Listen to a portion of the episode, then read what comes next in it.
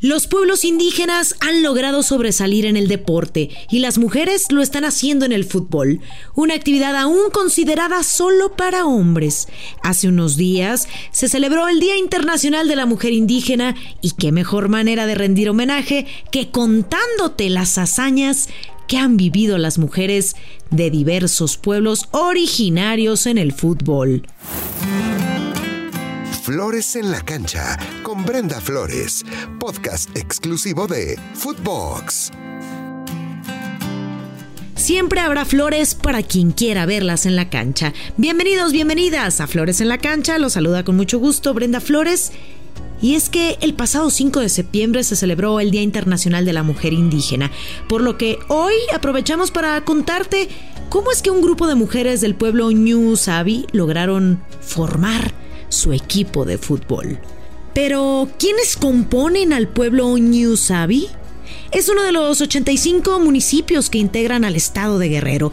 Fue constituido el 31 de agosto del 2021 por la legislatura del Congreso del estado de Guerrero número 42. El nombre del pueblo mixteco en castellano significa pueblo de la lluvia. New Sabi el año pasado fue reconocido como parte de Guerrero tras muchos años de atraso de estas comunidades, por estar alejadas de su respectiva cabecera municipal y ante lo cual eh, han sufrido marginación social y falta de servicios públicos, lo que impide el desarrollo de sus habitantes. Sin embargo, durante el 2018, un grupo de jóvenes hicieron valer sus derechos al crear el primer equipo de fútbol femenino de la localidad en un esfuerzo por derrocar las barreras de género que le son impuestas por los usos y costumbres del colectivo indígena. El mismo problema que ha vivido el fútbol femenil en todas partes, ya se considera que dicho deporte no debe ser practicado por mujeres. La organización civil, Consorcio para el Diálogo Parlamentario y la Equidad, apoyó al equipo con luminarias para el campo de fútbol, zapatos y uniformes para impulsar el deporte femenino en la región. El Consorcio Oaxaca es una organización civil feminista que promueve el respeto y ejercicio de los derechos humanos de las mujeres y la igualdad de género. La organización se estableció en el año 2003 con la finalidad de incidir en los procesos legislativos y de política pública, así como promover la articulación de redes ciudadanas, la capacitación y formación de mujeres para el reconocimiento de sus derechos y aportar en construcción de una sociedad participativa para la democracia, la justicia y la inclusión social. Las jóvenes que lucharon en contra de las costumbres de su comunidad son originarias de Miramar localidad perteneciente al municipio de Santa María Yucuiti y en el que nunca ha gobernado una mujer. El equipo está conformado por al menos 15 jugadoras y de acuerdo con la organización Consorcio para el Diálogo Parlamentario y la Equidad, este hecho es parte del empoderamiento de las mujeres en distintos ámbitos de la sociedad, como el deportivo, por lo que destacó el valor de las New Sabi para exigir su derecho a jugar fútbol. Otra historia muy similar es la que vivimos en la comunidad aba guaraní de la fortuna que logró triunfar sobre el racismo, el sexismo, las amenazas y la violencia física para llegar a la Copa Salta de Argentina, haciendo camino hacia la igualdad y la no discriminación en el mundo.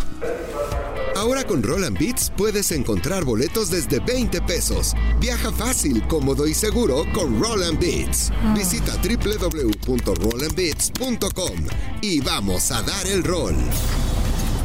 El equipo de fútbol femenino del Club Deportivo Guaraní un club con sede en la comunidad de Misión San Francisco en la provincia de Salta, en el norte de Argentina, en las afueras de la ciudad de Pichanal, se formó hace seis años logró hacer historia al jugar la final de la Copa Salta, al ser el primer equipo de una comunidad indígena en llegar a la final de un torneo importante en la provincia.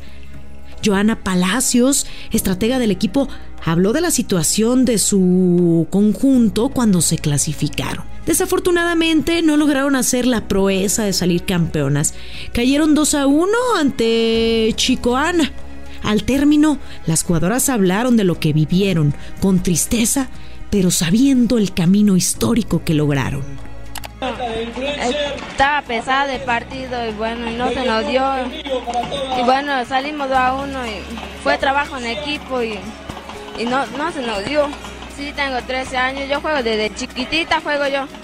Y ya jugaba, de los 10 años ya jugaba con categoría libre. Y bueno, y hasta ahora sigo jugando con la, con la chica de categoría libre. Y bueno, llegamos con la chica a la final y bueno, perdimos. Sí, siempre soñé eso. Y bueno, y se dio. Y bueno, perdimos. Que lo amo y que gracias por todo el apoyo que nos dio. Muchas felicidades, Efer. Gracias.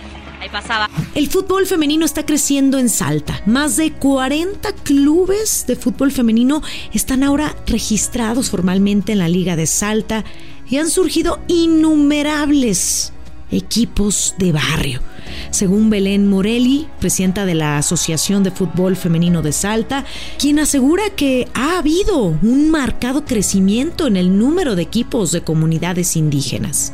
El fútbol femenino en Argentina todavía tiene mucho camino por hacer para lograr el mismo estatus e inversión que el juego masculino.